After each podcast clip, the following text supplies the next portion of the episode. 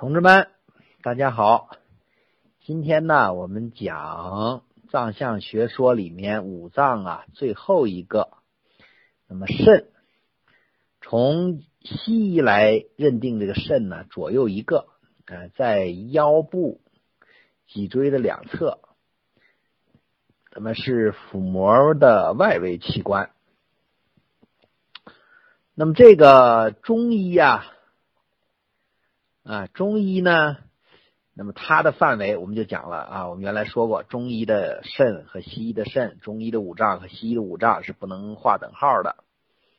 那我们讲脾的时候呢，说脾呀是后天之本，那么这个肾呢是先天之本，它呢藏精啊，主水，主纳气。那么管着我们腰部的活动，所以古人讲啊，这个腰肾腰肾啊，往往呀联系在一起啊，有时候又说腰者肾之府啊，这个肾和腰，腰和肾，那我们经常分不开。你比方说出现一些腰膝酸软、腰膝酸困的症状啊，我们因为我们认为啊肾的功能啊有问题了。那么这个肾呢，呃，在人体上啊，跟我们的骨头是。相关的啊，跟水主骨生髓通脑，其华在发啊头发，那么开窍于耳和二阴啊前后二阴在腋在肢啊，我们最后啊也要给大家讲。首先呢，我们看呢这个肾的主要的生理机能，它主要的生理机能呢，第一个呀叫做主肠经，也就是说呢。这个肾呐，储藏人体的精气。那么这个精气呢，干什么呢？就是负责人体的生长发育、人体的生殖功能的形成。那么脏腑机体的生理活动都跟它呀相关。肾中的精气呢，它的最主要的来源呢是先天的精气。啊，肾藏的先天的精气，那么这个先天的精气呢，要想活跃起来，要想生发起来呀，必须啊有后天的精气啊作为辅导。那么这个后天的精气哪来的呢？就是我们所说的呀，脾胃啊运化的水谷精微。也是说，在肾里藏的这个精气呀，是以先天的精气为主导，后天的精气啊不断的来充养，就像我们那个煤气罐似的，哎，先给你灌了一罐气。你边用，然后呢还可以没事啊，往里头充点气，就这么个感觉。那我们说啊，主生长发育和生殖，所以当这个肾精啊、肾气呀充足的时候，人呢就从小孩啊开始啊，慢慢的长大了。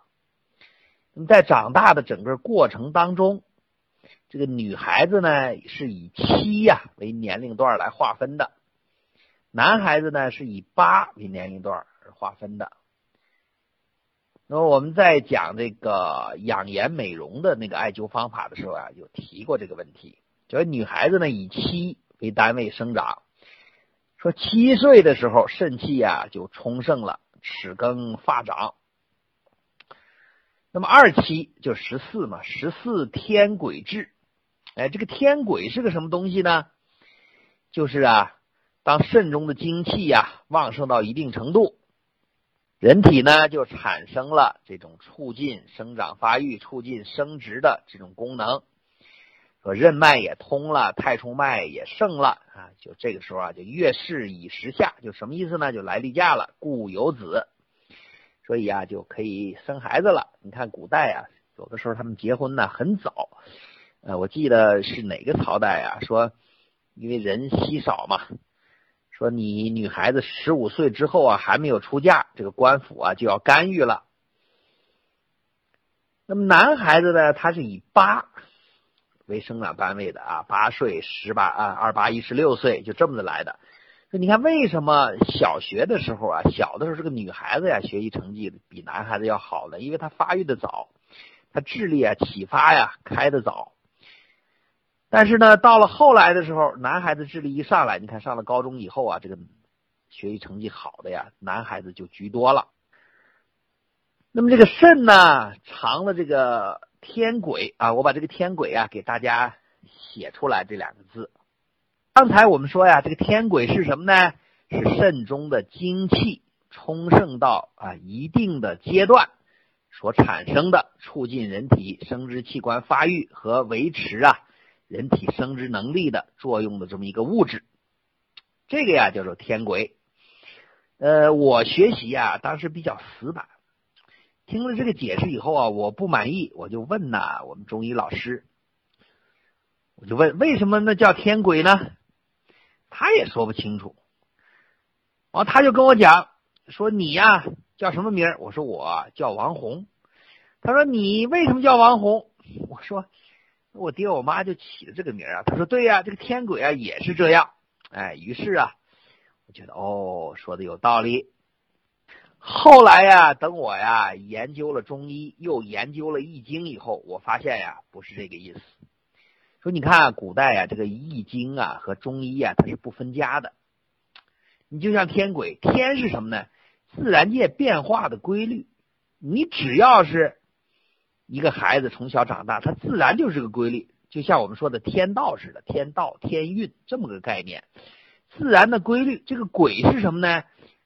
我们古代呀，十天干啊，有十天干，十二地支，代表水的是壬水和癸水。壬水呢是那种大河、天河的水，癸水呢是一种小的水啊，阴暗的水，下面的水。所以呢，当啊这个自然规律运行到这个时候，就产生了这个癸水，实际上就是女孩子来例假了嘛。所以啊，这个物质啊叫天癸，是这么来的。啊，我搞清楚了以后，我才发现啊，这不是说我叫啥名儿啊，就自然就这个不是。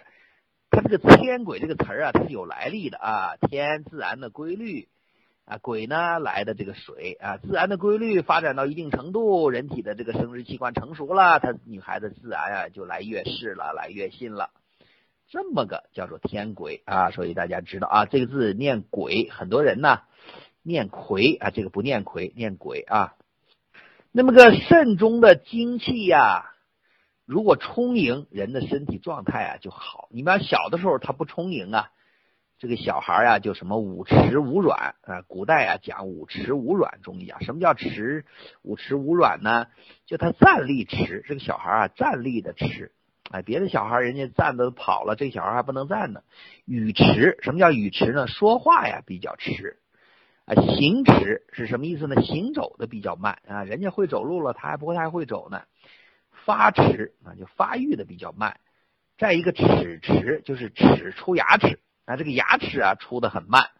那么这个叫五迟。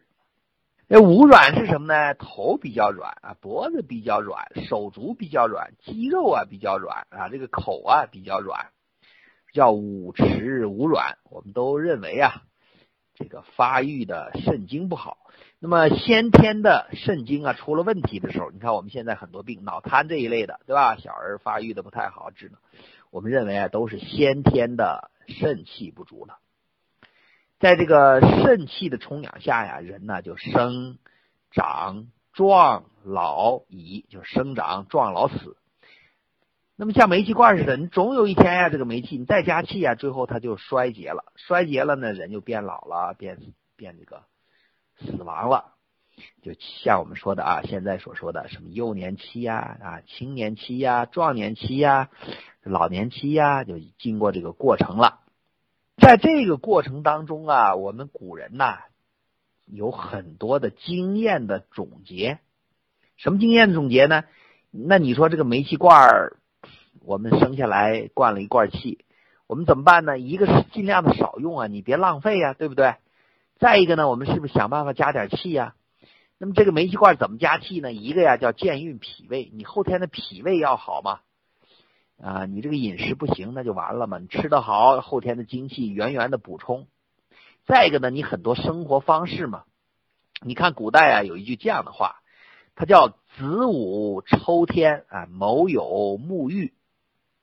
什么叫子午抽天呢？子时和午时的时候是一定要睡觉的。你看古人呢，为什么中午的时候一定要睡一会儿？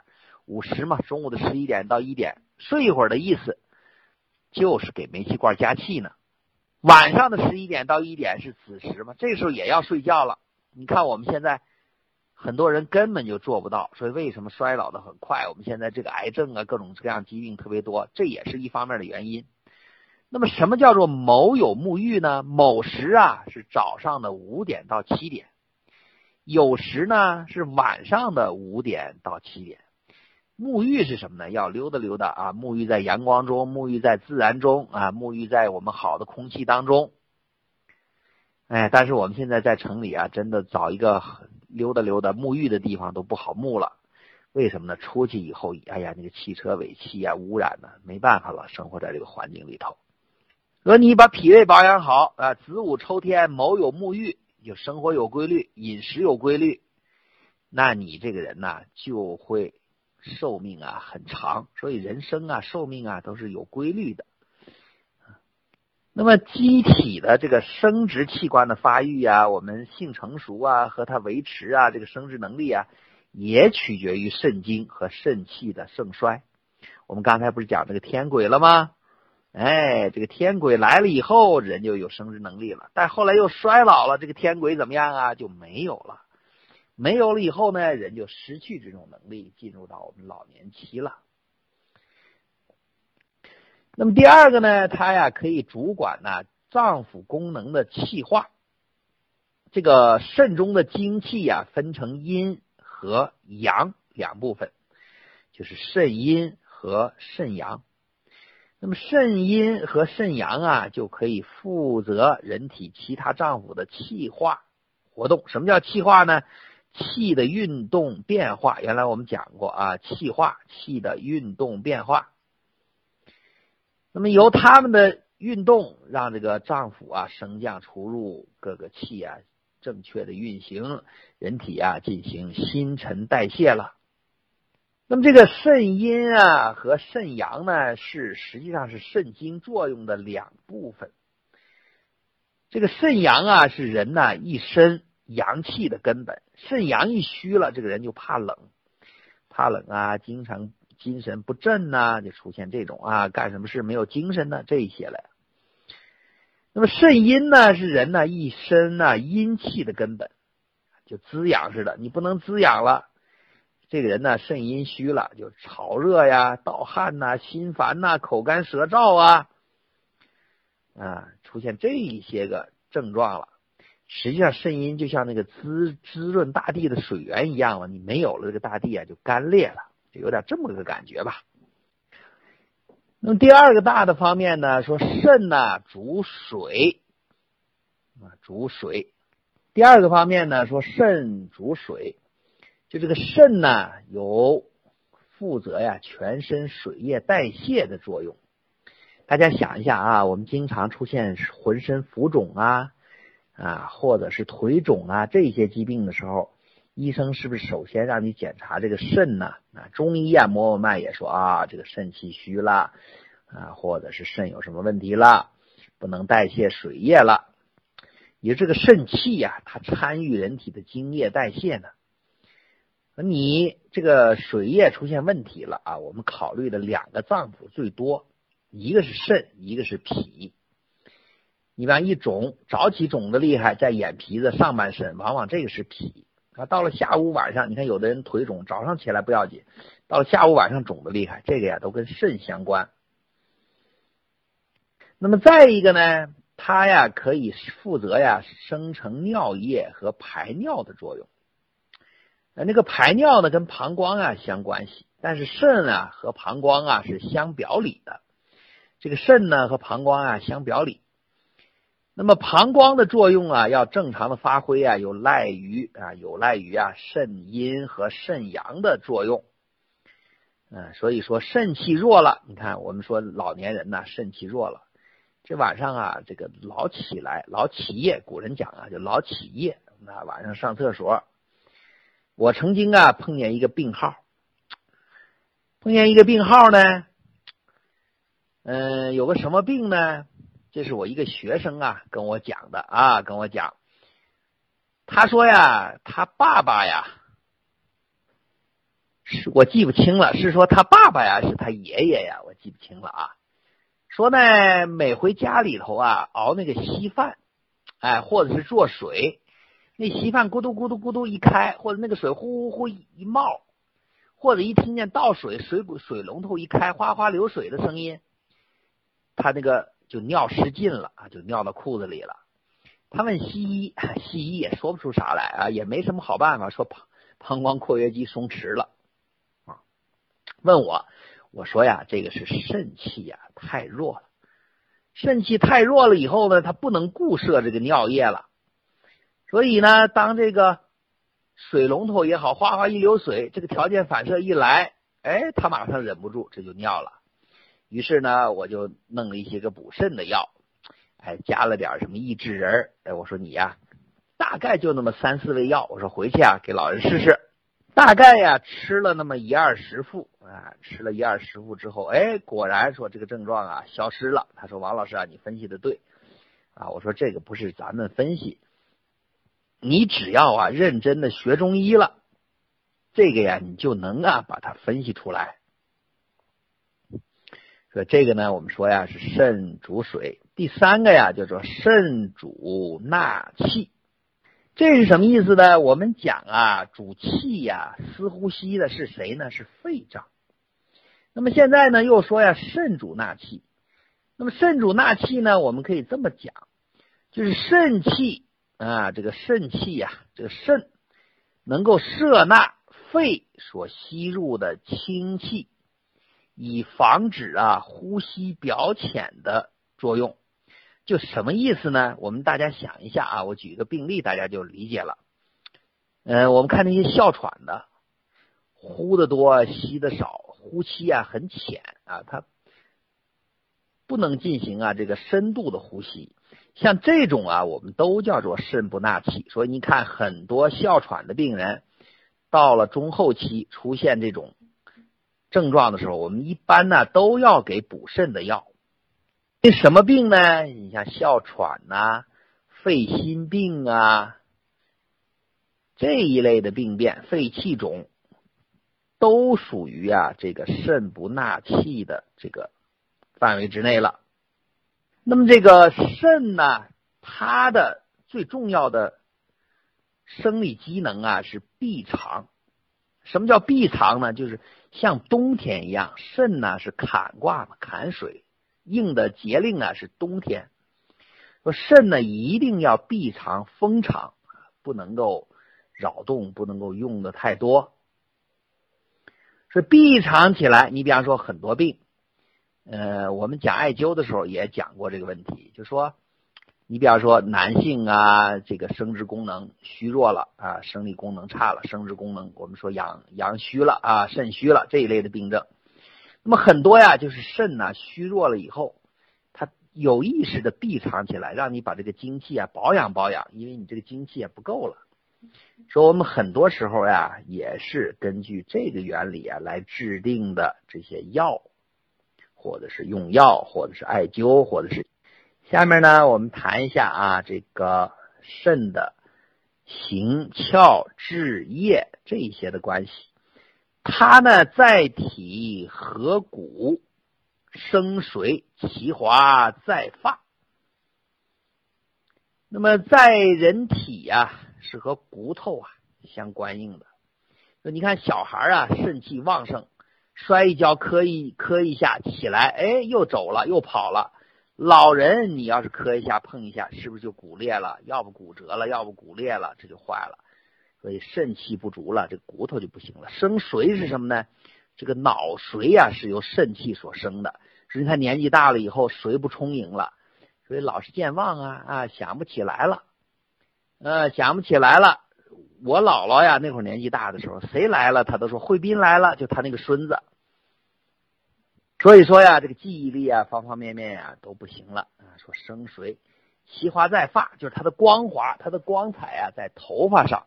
为什么呢？因为我们讲啊，发为血之余嘛，啊，所以这个肾虚了以后，肾气弱了以后啊，这个头发呀也看着不亮泽。你看小孩啊，包括小孩生下来以后，那头发枯槁，就是没有那种滋润润泽的感觉，生长的缓慢，这个都呀，我们认为先天呀肾气不足了。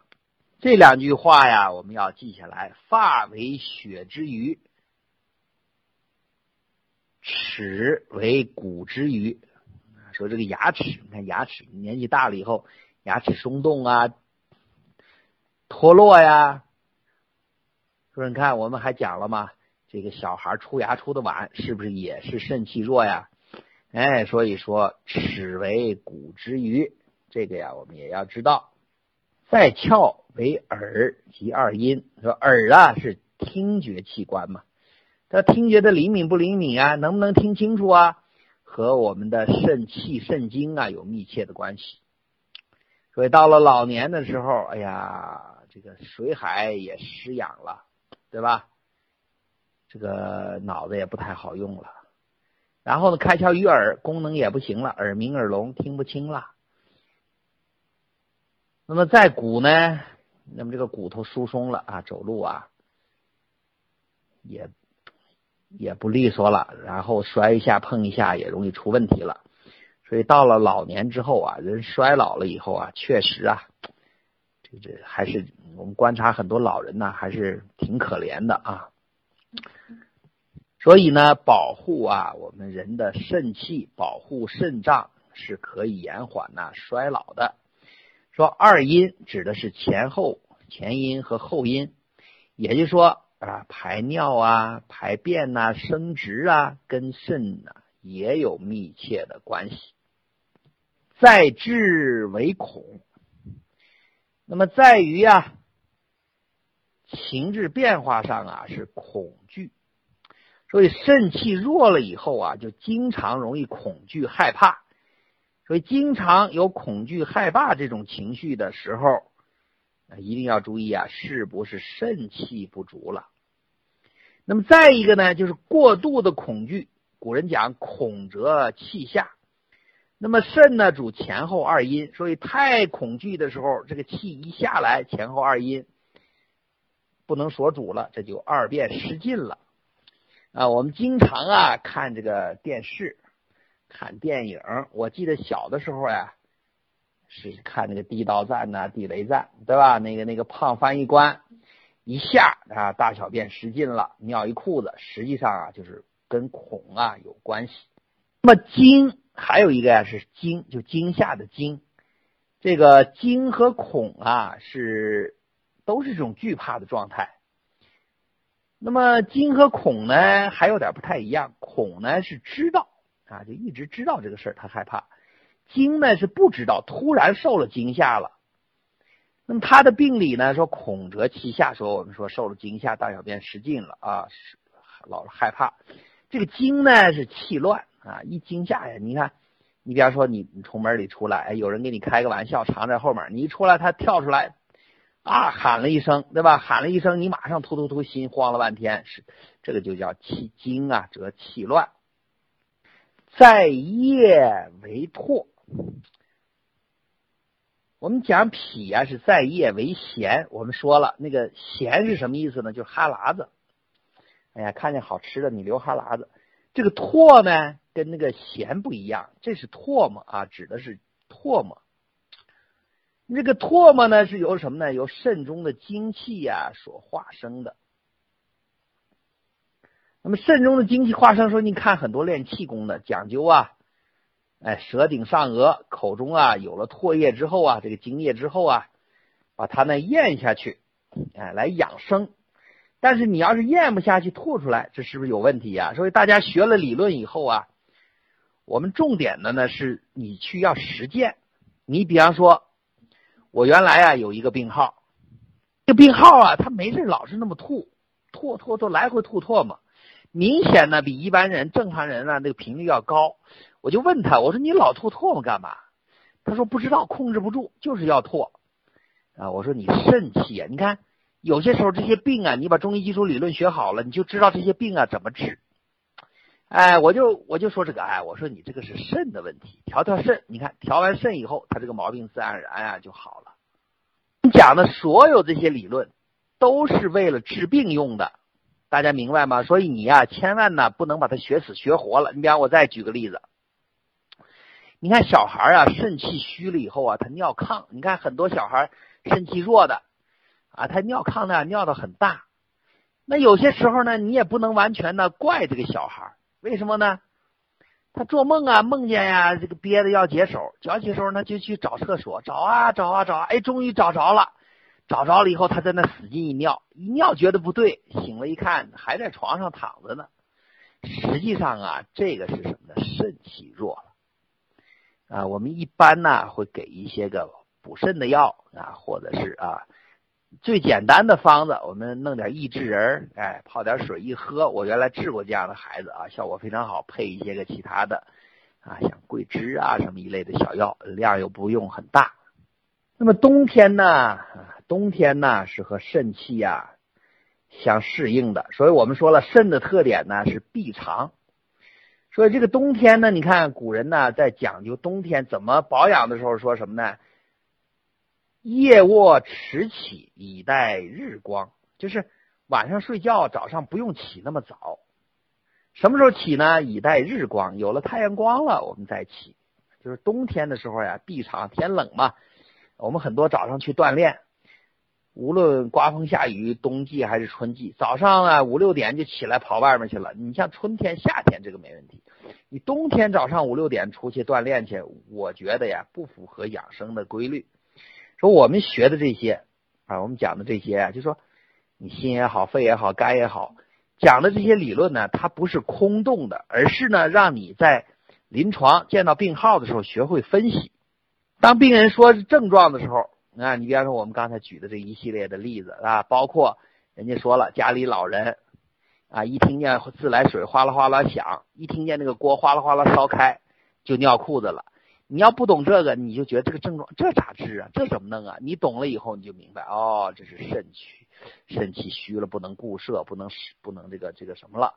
哎，你就会调节一些适当的方子，起码呀，你的用方用药啊，肯定是错不了的。好啊，我们今天的内容啊就讲完了，讲的是肾脏啊。下节课呢，我们就开始啊讲六腑了。那么六腑啊，相对来说呀，呃，要比五脏的内容啊简单